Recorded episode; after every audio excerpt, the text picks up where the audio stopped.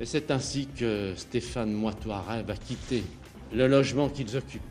Avec sur lui un couteau, plus tard dans la soirée, il va revenir, couvert de sang, en lui disant qu'il vient de tuer un petit garçon qui descendait la rue. Bonsoir, une heure du crime consacrée ce soir à un meurtre sauvage, gratuit, illuminé et mystique, celui du petit Valentin, 11 ans, en juillet 2008 dans un village de l'Ain, affaire qui avait bouleversé l'opinion publique et déclenché une gigantesque enquête de gendarmerie pour retrouver au plus vite le ou les auteurs de ce crime barbare sans mobile apparent, ni une vengeance familiale, ni une agression à caractère sexuel. Deux personnes, un couple va être interpellé, Stéphane Moitoiré et Noëlla Ego, des marginaux au profil déroutant, un homme et une femme bercés d'ésotérisme, en proie à des délires et à des visions il sera très difficile, nous allons le voir au cours de cette heure du crime, très difficile pour les psychiatres mobilisés, pas moins d'une dizaine, de cerner ces profils. Ils comparaîtront toutefois devant une cour d'assises et seront condamnés. Si nous avons choisi de revenir ce soir sur l'affaire du petit Valentin, c'est en raison de la parution d'un livre, Mon combat contre le crime aux éditions Robert Laffont, signé du général d'armée David Galtier. Il était à l'époque des faits sous-directeur de la police judiciaire de la gendarmerie. Il est notre invité fil rouge dans l'heure du crime et il nous dira pourquoi ce dossier très douloureux, cette enquête, est une de celles qu'il a le plus profondément marqué. 20h, 21h, Jean-Alphonse Richard sur RTL. L'heure du crime. Heure du crime consacrée ce soir à un meurtre brutal et insensé, celui du petit Valentin à l'été 2008, dans un village de l'Ain, où personne n'aurait imaginé que la mort puisse venir frapper aussi sauvagement. Le 28 juillet 2008 au soir, au cœur même de Lagneux, une commune paisible à une quarantaine de kilomètres de Bourg-en-Bresse, le petit Valentin Crémeau, il va avoir 11 ans, fait du vélo autour d'une maison où un barbecue familial bat son plein. Ses parents ne sont pas là ce soir. Ils ont confié leur fils à un ami. Personne ne se soucie du petit garçon qui s'amuse sur sa bicyclette dans une rue en pente. Pourquoi d'ailleurs s'inquiéter? Il ne risque rien dans ce village où presque tout le monde se connaît. Au milieu de la soirée, pourtant, l'ami de la famille qui a la garde de Valentin s'inquiète de ne plus voir le petit vélo passer. Première recherche, premiers appels dans la nuit, Valentin est introuvable. Il n'est pas dans la maison et personne, aucun voisin ne l'a aperçu. On finit enfin par le retrouver dans une ruelle mal éclairée. Il est minuit et demi et il est déjà trop tard. Valentin gît sur son vélo renversé dans une mare de sang. Le premier médecin accouru sur les lieux voit tout de suite qu'il ne s'agit pas d'un accident.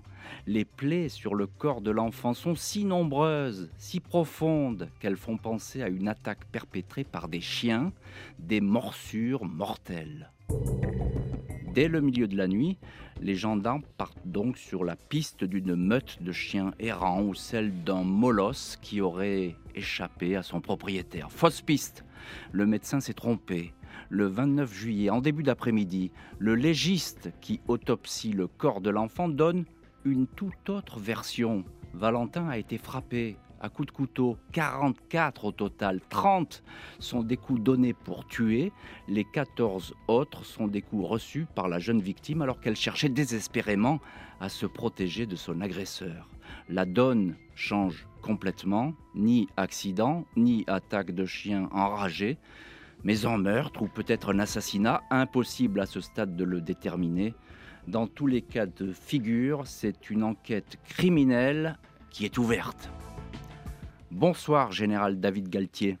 Bonsoir, Monsieur Richard. Merci d'être ce soir l'invité de l'heure du crime et de nous donner la primeur de votre livre, Mon combat contre le crime, des carnets d'enquête en quelque sorte. Hein.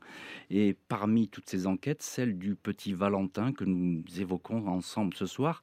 Euh, quelle est, Général, votre réaction quand vous prenez connaissance de ce dossier je rappelle qu'à l'époque, vous êtes euh, l'un des responsables et même le patron de la, de la police judiciaire au sein de la gendarmerie nationale. Qu'est-ce que vous avez comme réaction? C'est un choc? Il y a eu en réalité deux temps. Le premier temps où nous apprenons le matin qu'il y a eu euh, un enfant apparemment euh, presque dévoré par peut-être des chiens, en mhm. tout cas c'était le premier constat. C'est donc une affaire locale et cette recherche des causes de la mort par le parquet de Belley dans un premier temps. Affaire tragique mais accidentelle. Mais sans doute accidentelle. et donc il faut évidemment rechercher au plus vite les chiens ou la bête qui a pu peut-être hmm. provoquer ce drame. Mais vous le disiez, c'est le l'après-midi même, après le médecin légiste qui constate les 44 plaies, ces 30 coups de couteau, ces 14 autres euh, coups de couteau de manière défensive, mais qui ont déchiqueté le corps. Et là, c'est une toute autre affaire. Nous passons euh, avec un peu de retard, il faut le dire, et on n'aime pas commencer les enquêtes avec un temps de retard. Les constatations, on aime bien les faire tout de suite. Et, vous, vous, êtes en colère à ce moment-là? Vous dites on a, on a raté euh, peut-être quelques heures précieuses?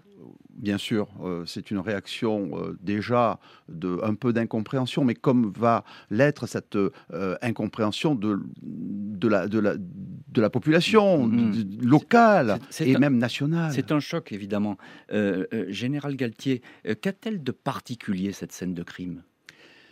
Alors c'est un enfant déjà, c'est particulier. Hein. A été dans un premier temps donc constaté par les gendarmes locaux comme s'il s'agissait donc euh, d'un accident avec donc des enquêtes et des investigations qui sont faites pour recherche des causes de la mort. C'est pas l'homicide volontaire. Hmm. Et du coup, heureusement que les premiers enquêteurs, les TIC, les techniciens d'identification criminelle, ont fait les choses sérieusement. Euh, ils avaient encadré la zone, ils ont fait des prélèvements sanguins, parce qu'il y avait des traces de sang aussi un peu partout, euh, dans cette rue en pente, vous l'avez dit. Et euh, lorsque nous basculons avec le procureur, non plus de Bélé, mais de Bourg-en-Bresse, puisqu'il s'agit du pôle criminel. Là, c'est une toute autre affaire. Et il faut donc mettre des moyens complémentaires avec des enquêteurs chevronnés. D'ailleurs, c'est la section de recherche de Lyon qui va être saisie par le procureur. Par le procureur. En quelques mots, euh, quelles sont les, premières mesures que vous déclenchez? Qu'est-ce qu'on fait dans ces cas-là? Dans ces cas-là, nous, nous mobilisons le maximum de gendarmes et notamment le haut du spectre, c'est-à-dire la section de recherche de Lyon qui viendra enquêter avec les gendarmes locaux, avec les TIC, avec la BR locale. C'est donc une mobilisation des moyens et une qualification par le haut avec des enquêteurs chevronnés. Sur le terrain, les gendarmes partent donc à la chasse aux indices, aux témoignages, aux recoupements. Les experts en police scientifique multiplient les analyses, affairés à trouver la moindre trace qu'aurait pu laisser le tueur derrière lui. Des enquêteurs qui savent que les premières heures d'une enquête criminelle sont cruciales. Il est tout à fait possible que le meurtrier soit encore dans le secteur. 24 heures après le meurtre de Valentin, la France découvre avec effroi dans les journaux, à la télé, à la radio, les circonstances dans lesquelles est mort le petit garçon. 44 coups de couteau, un acharnement. Le pays a beau être en grande partie en vacances, tout le monde ne parle que de l'affaire. Une centaine de gendarmes sont désormais mobilisés pour mener l'enquête sur et autour des lieux du crime, le bourg de Lagneux. Un poste de commandement, chose rare, a même été installé à Amberieux, la localité voisine. Les enquêteurs en sont alors au stade du ratissage tout azimut. Les interrogatoires des proches et de la famille de Valentin, des personnes qui participaient ce soir-là au barbecue quand l'enfant a disparu, des voisins, sont ordonnées également des perquisitions, saisies d'ordinateurs, fouilles de véhicules. Comme souvent, dès qu'un crime est perpétré, les témoignages ne manquent pas, même s'ils sont le plus souvent inexacts ou carrément fantaisistes. Pour l'affaire Valentin, le premier suspect est un Belge connu pour violence et alors hospitalisé à Agen. Mais son ADN ne correspond pas aux quelques traces retrouvées sur le corps de l'enfant, un ADN masculin inconnu, D'autres personnes habitant autour de Lagneux, des hommes inscrits au fichier des auteurs d'infractions sexuelles ou violentes sont également testés, mais là aussi, sans résultat. Général David Galtier, notre invité ce soir dans l'heure du crime, vous pilotiez, je le rappelle à l'époque, euh, ces investigations. J'ai parlé euh, d'émotion nationale, je pense que le terme est faible. Euh, vous révélez dans votre livre que même Nicolas Sarkozy, il est alors président de la République, est très mobilisé sur cette question et sur cette affaire. C'est exact. Euh, c'est devenu une affaire d'État parce que toutes ces affaires qui sont euh, qui prennent un mauvais départ mobilisent, euh, ont un impact sur l'opinion publique et doivent mobiliser les forces. Et euh, le président de la République à l'époque, qui est euh, évidemment très attentif, notamment aux affaires qui suscitent cette émotion dans l'émotion, dans, la, dans, dans, le public, va, va réagir. Il va chercher à joindre immédiatement le directeur général de la gendarmerie euh, celui-ci, malheureusement pour lui, vient d'avoir un accident, a été hospitalisé. Il est en transfert entre l'hôpital de Percy, son domicile. Euh, et donc, le président appelle à l'époque le directeur de la police nationale, qu'il connaît, qui est M. Frédéric Pechnard. Et c'est Frédéric Pechnard qui va m'appeler parce que nous nous connaissons. Nous avons eu l'occasion de traiter quelques affaires ensemble et qui me dit il y a urgence. Parce que quand le président de la République veut euh, des éléments sur un dossier aussi explosif, il, il faut euh, lui dire ce que l'on a fait ou ce que l'on va faire. Alors, général, vous avez la pression, là? Oui. Très clairement. Très clairement. Alors, pas immédiatement. Le premier, ça va, euh, c'est bien sûr le directeur général de la gendarmerie qui, en ayant le président au téléphone, parce que naturellement, euh, il va rappeler euh, le plus rapidement possible, puisque je sais qu'il est, qu'il est chez lui et qu'il suit les affaires. D'ailleurs, je lui rends compte euh, de, l'évolution de ces affaires, va pouvoir informer le président de la République. Mais il va aussi me demander d'aller immédiatement sur le terrain et de me rendre sur place. Alors, vous êtes le patron, vous êtes sur place, vous arrivez dans, dans ce village avec euh, vos équipes d'enquêteurs. Ils sont nombreux, on a dit une centaine de gendarmes. Euh, vous prenez connaissance du dossier. Euh, quel, est votre sentiment à ce moment-là? On sait qu'il y a eu meurtre. Dans quelle direction vous voulez que l'enquête aille? Alors, lorsqu'un coordonnateur des moyens arrive sur une scène comme celle du PC, de poste de commandement d'Amberieux dans l'Ain, euh, c'est l'ensemble de ce qu'il va trouver euh, sur place, qui a déjà été mis en œuvre et qui doit euh, susciter sa réaction. Et moi, les premiers que je vois, c'est pas les gendarmes, c'est les médias. Ah, les médias, les journalistes, toujours c'était une, une, espèce de ruche. Vous ne pouvez pas imaginer le peloton de surveillance et d'intervention. C'est un peu le, euh, le, fort avec les Indiens tout autour. Hmm. Je vois des canons à son, je vois des caméras, et j'ai de même de la peine à entrer dans la caserne. Mais ça, on rejoint l'émotion, évidemment. Mais alors, quelles sont les, mesures d'enquête que vous prenez avec, vos hommes? Il faut d'abord isoler ce PC. Ce PC est trop proche euh, de l'extérieur. Et avec le commandant de la région à l'époque, qui est mon ami le général Brachet, Michel Commun, nous décidons d'installer ce PC au centre de la caserne, loin de Plus proche, loin, de, loin de, des médias, loin de la rue tout simplement. Et nous organisons un PC euh, comme on le fait, comme on sait le faire d'enquête, avec euh, un bureau pour le directeur d'enquête et des moyens. C'est un peu de la logistique au départ, mais sans bonne logistique, on ne peut pas bien enquêter. Est-ce que vous privilégiez à ce moment-là une piste? Est-ce que vous pensez que c'est plutôt euh, un meurtre euh, local? Très sincèrement, non. Et nous allons procéder au départ euh, comme on le fait dans ce type d'enquête criminelle, avec nos différentes hypothèses, avec sous l'autorité d'un homme qui sera le directeur d'enquête et qui est le lieutenant Martin de la section de recherche de Lyon,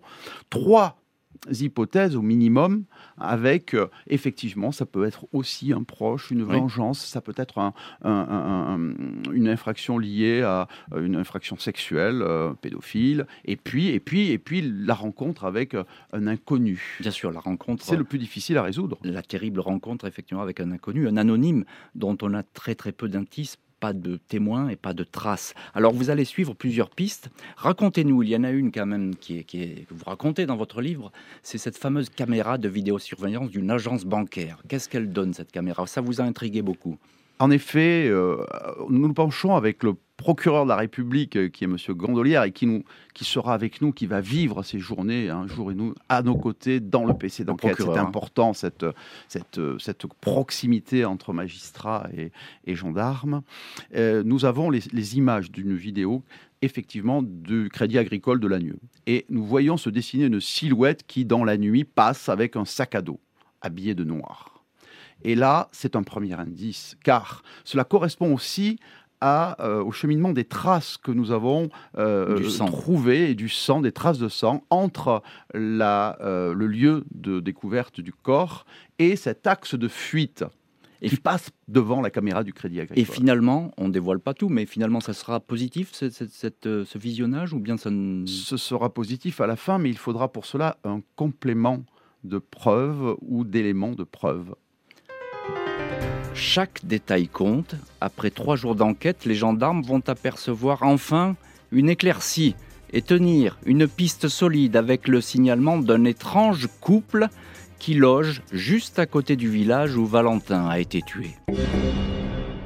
Le vendredi 1er août, les gendarmes sont alertés sur la présence d'un couple étrange qui loge à la cure de Saint-Sorlin en Bugey, à 5 minutes à peine de Lagneux. C'est la femme de ménage, intriguée, qui a donné l'alerte. Elle a décrit un homme qui parle seul et fixe étrangement les gens, ainsi qu'une femme toute vêtue de noir qui se déplace avec un chat tenu en laisse. Les enquêteurs se rendent donc sur place. Le couple n'est plus là, mais la perquisition à la cure est fructueuse. Il y a des traces de sang sur une poignée et sur une table. On retrouve aussi un couteau. Les prélèvements sont envoyés au laboratoire scientifique qui va mettre plusieurs heures à délivrer son verdict. L'ADN masculin retrouvé à Saint-Sorlin correspond à celui recueilli sur la scène de crime.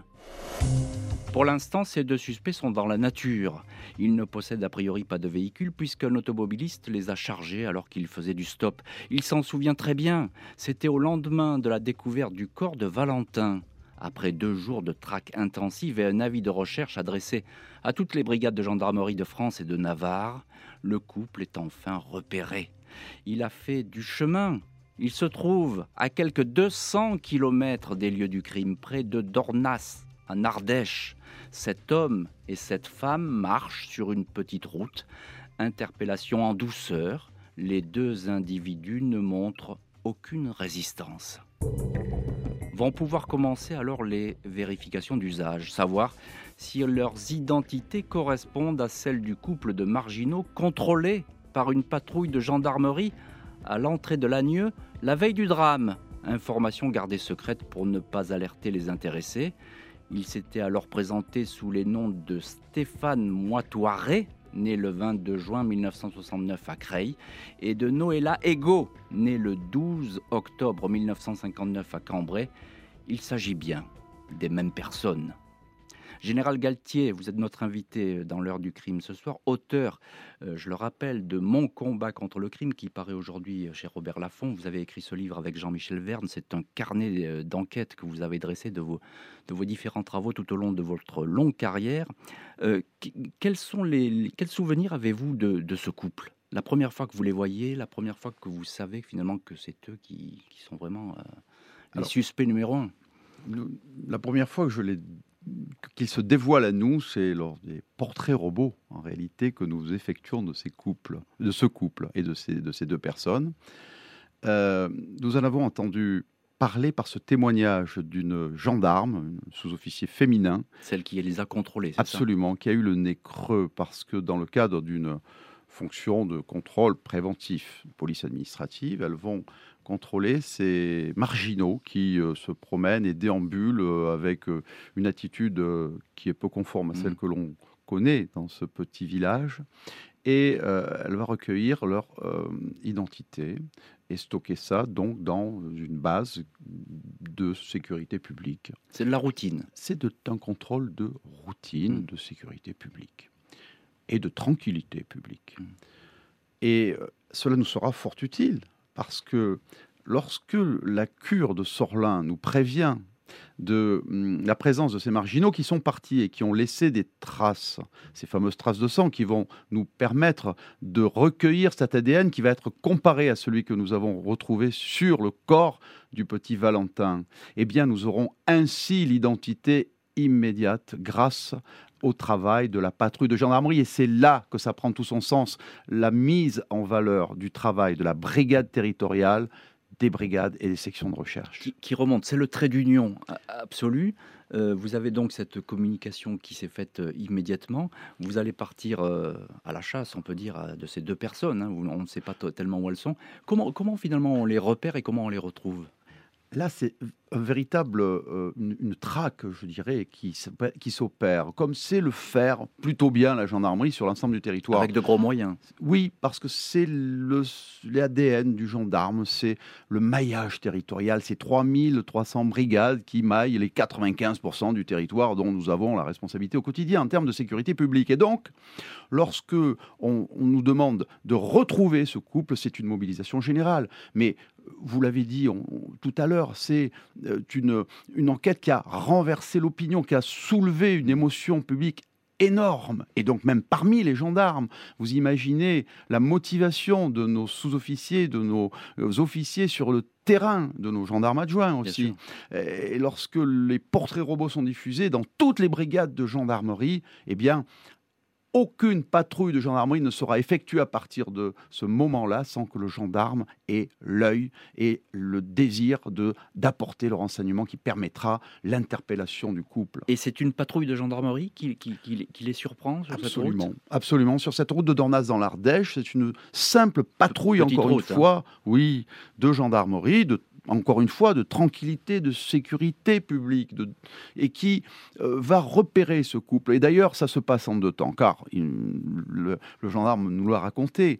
Il voit ce couple sur la route, il rentre à la brigade dans un premier temps. Dans à la brigade, il voit ce portrait robot, il regarde bien ce portrait, il dit mais ça correspond exactement à ces gens que j'ai vus sur le bord de la route. Et là, mobilisation générale de la brigade qui fonce évidemment sur euh, Dornas et qui interpelle le couple qui était encore et qui cheminait le long de la, cheminait le long de la, route. Et, comme euh, je le disais, il n'y a pas de résistance. Hein, le couple se laisse interpeller euh, sans cri, sans heurts. Qu'est-ce que ils vous disent, alors ils vont raconter beaucoup de choses après, mais on va y venir. Mais qu'est-ce qu'ils vous disent déjà, ces, ces, ces deux routards? Ils, vont dire à, la, brigade locale euh, assez peu de choses dans la mesure où, euh, évidemment, une mesure euh, immédiate de, garde à vue va être prise.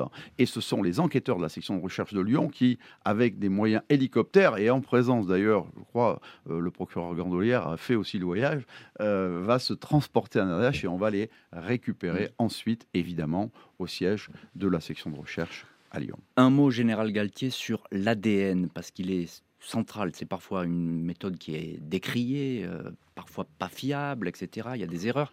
Mais dans ce cas présent, euh, l'ADN a joué un rôle capital dans cette interpellation il est, il est capital, mais également parce qu'il apparaît à plusieurs reprises. Il apparaît sur cette porte, il apparaît dans cette bassine où, d'ailleurs, il n'est pas visible immédiatement le sang. C'est avec le Blue Star, avec le processus. Oui, alors le Blue Star, expliquez-nous. C'est de révéler le sang. C'est un produit que l'on met et qui révèle la trace sanguine. Même lorsque ça a été effacé par de l'eau, qu'on a lavé ce matériel, c'était une bassine où on avait vraisemblablement lavé le couteau. Mais avec le passage de ce produit, aujourd'hui, il est remplacé par d'autres, mais à l'époque, c'était le Blue Star qu'on a appeler ça ainsi, et il nous permet de, de, de, déceler cette trace de sang et donc ensuite d'aller faire le prélèvement. Mais ensuite, on, on, recompare avec Bien sûr. le sang sur le corps de, du petit Valentin et celui-là même aussi qu'on avait prélevé sur les murs en direction de ce fameux euh, Crédit Agricole où on voit euh, apparaître la, la, silhouette. Donc c'est tout un ensemble de, de prélèvements qui ont été réalisés, qui sont concordant. Et cette silhouette dont vous parlez, c'est bien celle de Mois de soirée alors? Oui, c'était lui avec son, sac à dos et il fuyait après avoir commis euh, euh, ce meurtre horrible sur le petit Valentin. C'était son axe de fuite, c'était sa direction de fuite. Donc vous, vous l'aviez déjà euh, en visuel On avait l'auteur, mais il était, on ne pouvait pas le voir. L'image n'était pas suffisamment nette. Le 5 août 2008, Stéphane Moitoiré et Noëlla Ego sont mis en examen et écroués. L'enquête n'en est pas pour autant terminée, il reste des vérifications pour les gendarmes. La justice va devoir, elle, affronter des suspects pour le moins déconcertants. Face aux enquêteurs, puis devant le juge d'instruction, Stéphane Moitoiré et Noëlla Hugo tiennent des propos confus et décousus. Moitoiré, 39 ans, a le rôle principal. Il a été confondu par son ADN. Il est soupçonné d'avoir porté les coups de couteau qui ont tué Valentin. Il nie maladroitement les faits. Il explique que c'est l'un de ses multiples clones qui a frappé l'enfant. un sosie charnel, explique-t-il, un double qui se serait emparé de sa personne. Il n'exclut pas la possibilité d'avoir été téléguidé par un esprit démoniaque. Difficile de savoir si cet homme au visage poupin et au regard fixe a vraiment toute sa tête. Noëlla Ego, 49 ans, 10 ans de plus que son compagnon, qui l'appelle Sa Majesté et se présente comme son secrétaire soumis, déclare que la nuit du meurtre, Moitoiré est revenu à la cure où ils étaient euh, provisoirement hébergés, les vêtements tachés de sang et des plaies à la main. Il lui aurait dit qu'il avait été ensorcelé et qu'il avait tué un petit garçon. Le couple avait alors décidé de se débarrasser des vêtements ensanglantés et de l'arme du crime, un couteau, dans un bois du voisinage. Les enquêteurs découvriront effectivement un tas d'affaires à cet endroit. Noëlla est la seule à vraiment s'exprimer. Le procureur de Bourg-en-Bresse, Jean-Paul Gandolière, révèle ce qu'elle a dit aux enquêteurs. Elle a indiqué que le soir des faits, ce dernier était particulièrement énervé. Ce dernier, euh, en milieu de soirée, a décidé de faire un retour en arrière. Cela veut dire faire un incident. Et un incident, eh bien, signifie d'aller tuer quelqu'un. Et c'est ainsi que Stéphane Moitoiret va quitter le logement qu'ils occupent, avec sur lui un couteau. Plus tard dans la soirée, il va revenir, couvert de sang, en lui disant qu'il vient de tuer un petit garçon qui descendait la rue.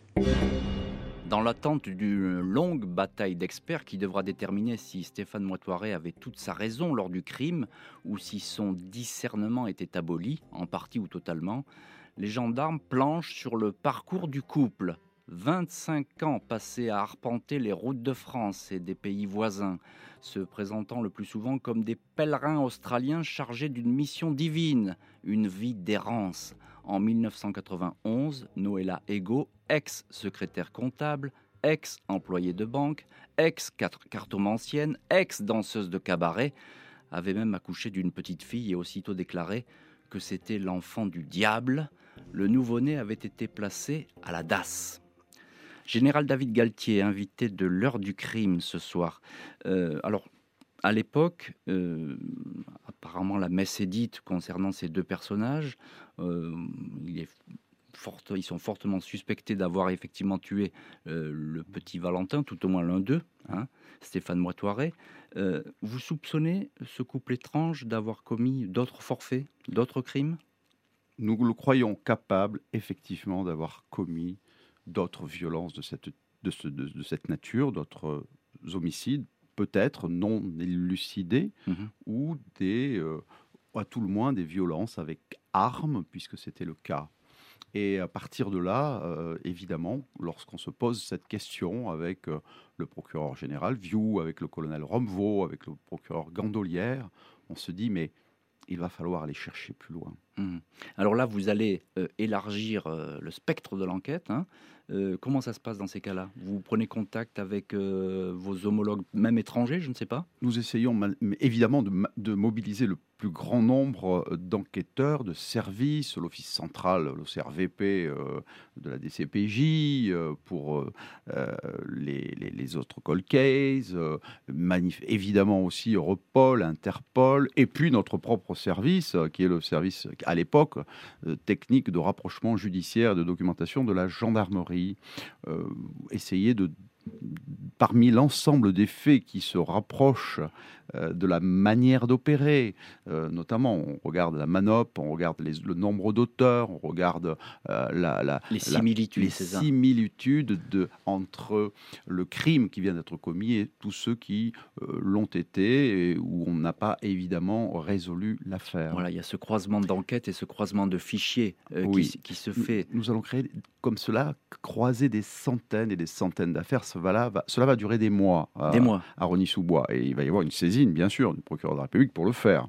On ne fait pas ça euh, sans directive du procureur. Des mois d'enquête pour savoir s'il y a quelque chose d'autre. Alors, vous n'allez pas trouver de crime de sang, mais euh, racontez-nous. Oui, euh, en effet. Vous, allez tomber sur, sur une tentative d'enlèvement, c'est ça? Tentative d'enlèvement d'un enfant dans la Vienne. Ça s'est passé quelques années plus tôt. Et euh, le, subterfuge a, lieu avec, à l'occasion, donc là aussi, d'un rassemblement familial. Et l'enfant est, est, emmené en quelque sorte par, par Ego, c'est Noëlla qui l'emmène, mmh. et le tient par la main. Donc elle, elle-même commet un acte manifestement de tentative d'enlèvement. Et il y a heureusement euh, une réaction de la part des, convives ou de la famille, et l'enfant est euh, finalement restitué au, sien et il ne partira pas. Mais il y a bien eu, en tout cas c'est ce que vont euh, estimer les juges qui jugeront pour cela, Noël Aigo. Euh, qu'il y a bien eu euh, tentative d'enlèvement et elle sera condamnée pour cet acte. Et d'autant plus troublant que cet enfant qu'on a voulu enlever s'appelle déjà Valentin, on est en 2006. En effet. Hein, c'est le village, c'est le petit village de Latillé. Il s'appelle euh, Valentin et puis Noëlla Ego expliquera que cet enfant était un élu qui devait sauver le monde. Voilà donc dans quel état euh, sont, ces deux routards du crime, si je puis dire. Euh, quelle est la, difficulté, en un mot, quelle est la difficulté avec euh, ce genre de personnage qui parle très peu ou qui tient un discours décousu? C'est compliqué pour les enquêteurs Très complexe parce que cela relève de l'acte mystique et, donc inexplicable, avec des modes opératoires qui ne sont pas ceux des criminels d'habitude. Hmm. Et par conséquent, il faut s'attendre à tout avec ces, ces, ces personnes-là, euh, qui signe Sa Majesté, qui se prénomme Princesse Divine, et, le serviteur euh, qui est là. Euh, voilà, un petit peu ce, genre de couple complètement improbable. Ce que vous dites, c'est qu'il faut davantage les écouter que leur poser des questions, presque, c'est ça? Il faut les, il faut les, faut les écouter. Il faut surtout essayer d'être curieux, d'aller au-delà euh, et, de, traiter aussi avec beaucoup de psychologie. C'est la raison pour laquelle, d'ailleurs, euh, le PJGN aujourd'hui euh, emploie un certain nombre de spécialistes et d'experts qui ne sont pas que des enquêteurs. Les experts psychiatres vont se déchirer de longs mois pour savoir si Stéphane Moitoiré est apte à comparaître devant une cour d'assises. La réponse sera finalement positive à la grande satisfaction des enquêteurs et surtout de la famille, Véronique et Jean-Pierre Crémeau, les parents du petit Valentin qui craignaient de ne pas pouvoir entendre des explications, même embrouillées, du meurtrier de leur fils. Le 5 décembre 2011, Stéphane Moitoiré et Noëlla Ego comparaissent devant les juges et les jurés des assises de l'Ain à Bourg-en-Bresse. Une dizaine d'experts psychiatres ont étudié pendant des mois cet homme et cette femme sans parvenir à accorder leur violon. Parmi ceux qui se sont opposés à un procès pour Moitoiré, l'expert psychiatre Paul Bensoussan. Stéphane Moitora est un grand malade mental, donc il faut à un moment donné parler avec force et parler simplement. Donc j'ai parlé effectivement du fou criminel. On a devant nous de grands, grands malades psychiatriques. Je crois que plus personne n'en dit ce qu'on vient. Le fou échappe à la justice, le fou relève du soin et non de la peine. Au final, quatre experts psychiatres se prononcent en faveur d'une abolition du discernement au moment des faits. Les six autres en restent à une simple altération. Le procès est donc maintenu. Lors des débats, Noëlla Ego dit avoir été consciente que Moitoiré était possédé et pouvait faire le mal. Stéphane Moitoiré, alors détenu dans une unité psychiatrique complètement hébété dès l'ouverture du procès, ne fait que répondre par oui ou par non. Une possession d'esprit, c'est ce que je ressentais. Oui, elle voulait exorciser le mal en moi, dit-il à propos de sa compagne. Le couple est tout à la fois jugé pour le meurtre de Valentin, mais aussi pour la fameuse tentative d'enlèvement d'un autre enfant, un autre Valentin, deux ans auparavant. Ils diront ne plus s'en souvenir. Stéphane Moitoiré est finalement condamné à la perpétuité, assorti d'une peine de sûreté de 22 ans, 18 ans pour Noëlla Ego. Lors du procès d'appel, la peine sera réduite à 30 ans pour Moitoiré. Ego sera acquitté du chef de complicité d'assassinat, mais copera de 5 ans de prison pour la tentative d'enlèvement. Général David Galtier, vous êtes avec nous euh, depuis presque une heure maintenant dans l'heure du crime, euh, notre invité ce soir. Euh, quelles leçons tirez-vous de cette enquête rapide et très intense que vous avez totalement supervisée à l'époque et je le disais en préambule, qui vous a beaucoup marqué?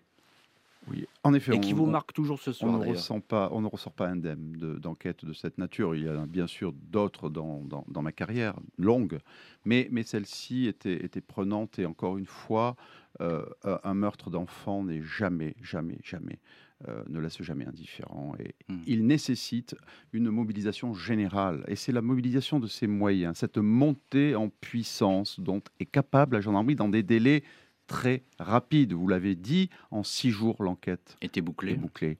Mais ça ne s'est pas fait tout seul. Il a fallu pour cela mobiliser depuis les brigades territoriales de l'ensemble du territoire jusqu'aux unités les plus perfectionnées de l'USTRJD, de l'IRCGN, du pôle judiciaire de la gendarmerie, en passant par les sections de recherche, les brigades de recherche.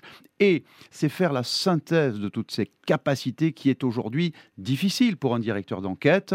Et c'est la raison pour laquelle nous avons des cellules d'enquête. Vous étiez content que cela aboutisse, notamment pour les parents? Naturellement. Nous le faisons en premier lieu pour euh, les proches des victimes, c'est notre devoir. Et nous agissons en réalité presque comme si c'était notre enfant qui venait Hmm. euh, d'être victime. Et il y a là euh, une motivation supplémentaire de la part des enquêteurs. Moi, je l'ai toujours senti dans les affaires de- de- d'enlèvement. On le voit aussi avec Alerte Enlèvement. hein. Il, y a, il y a une vraie, vraie mobilisation. Quels sont, euh, Général Galtier, les mécanismes d'une enquête réussie pour que le crime soit combattu, comme vous le dites dans votre livre? Ah, Pour qu'une enquête soit réussie, on le sait évidemment à la, fin, lorsque le crime est résolu et que le coupable ou les auteurs sont jugés, c'est une, une mobilisation massive, je le disais, de, de toutes les bonnes compétences. Il ne faut pas se tromper au départ, il ne faut pas Mhm. partir sur une seule piste, il faut euh, ratisser large et fédérer les énergies. Euh, ce qui n'est pas toujours évident lorsqu'on travaille euh, au plan national, voire international. Donc il y a des règles pour cela, il y a une organisation aujourd'hui. Nous avions euh, des moyens, nous avons une organisation et des enquêteurs qui sont parfaitement rodés à, ces vous- mécanismes. Vous, écoutez évidemment tout le monde, mais c'est vous le patron qui, tranchez quand il faut trancher sur une, une piste ou une celui option. qui, évidemment, prend la responsabilité d'engager les moyens le plus rapidement possible et le plus de moyens. Mais euh, il ne faut jamais oublier non plus, là, le rôle éminent du magistrat. Et pour cette affaire, le procureur général View et le procureur ont été des magistrats parfaitement, euh, euh, parfaitement pour nous, euh, Oui, vous, a- vous avez très- collaboré très ah, facilement. des avec collaborateurs de nous, mais c'était les directeurs. La direction d'en- d'enquête, en réalité, est, est faite par le magistrat. Mais encore faut-il lui proposer des pistes. Alors, il y a évidemment bien d'autres enquêtes dans votre ouvrage, Mon combat contre le crime, que vous avez rédigé avec Jean-Michel Verne. Un mot, il y a un chapitre dans votre ouvrage, vous appelez une affaire une affaire maudite. C'est l'intitulé Ah. du chapitre sur euh, Grégory. Naturellement. Euh, ça, c'est une, euh, une affaire qui a été compliquée. C'est une affaire qui reste compliquée. Euh, elle l'a été depuis le départ et elle le restera jusqu'au bout. Moi, j'espère toujours qu'on arrivera à retrouver la- le- le- l'ensemble du, Mm. du scénario et, et par conséquent les auteurs ou l'auteur. Il y a toujours une interrogation. Mais moi, j'ai toujours tendance à écouter euh, les premiers enquêteurs, ceux qui étaient sur les lieux. Ils ont souvent une bonne appréciation des choses. Et donc, je suis allé écouter et entendre euh, mon ami Étienne Sesma. On dit que le criminel a toujours une longueur d'avan- d'avance sur le gendarme ou le policier, c'est toujours vrai? Ça le sera Cette- toujours, cette, euh, car c'est l'éternelle histoire de l'épée et du bouclier. Et il a d'autant plus une longueur d'avance que lui euh, ne respecte pas la loi. Donc quand un matériel ou une technique est disponible sur le marché, il s'en sert. Et Mm. pour cela, il a une longueur un peu d'avance sur nous, parce que nous, il faut qu'elle soit ensuite, il faut que ce soit un procédé légal. Vous parliez de la, de la collaboration avec euh, les magistrats et dans le secret d'une enquête réussie, effectivement, il y a cette collaboration avec de tous les corps. C'est très important ça, parce que vous le soulignez beaucoup dans votre livre et ça apparaît. Alors vous parlez de, de plusieurs affaires, hein, le crash de la, de la Germanwings notamment, ça, été aussi une affaire où vous avez beaucoup travaillé, je crois, avec euh, les magistrats présents. J'ai eu place. beaucoup de chance de travailler avec de- des magistrats éminents, compétents, euh, dévoués, et qui, euh, chaque fois que cela s'est passé en bonne entente, nous ont permis d'avancer le plus loin dans les enquêtes. Merci beaucoup, Général David Galtier, d'avoir été l'invité de l'heure du crime sur RTL. Je rappelle que votre ouvrage Mon combat contre le crime vient de paraître aujourd'hui même chez Robert Laffont. Merci de l'avoir feuilleté euh, en exclusivité ce soir avec nous euh, dans l'heure du crime. Merci à l'équipe de l'émission, Justine Vignot, Marie Bossard à la préparation, Marc Bisset à la réalisation. Et puis mille merci à vous qui suivez chaque soir, et je le sais, de plus en plus nombreux cette émission formidable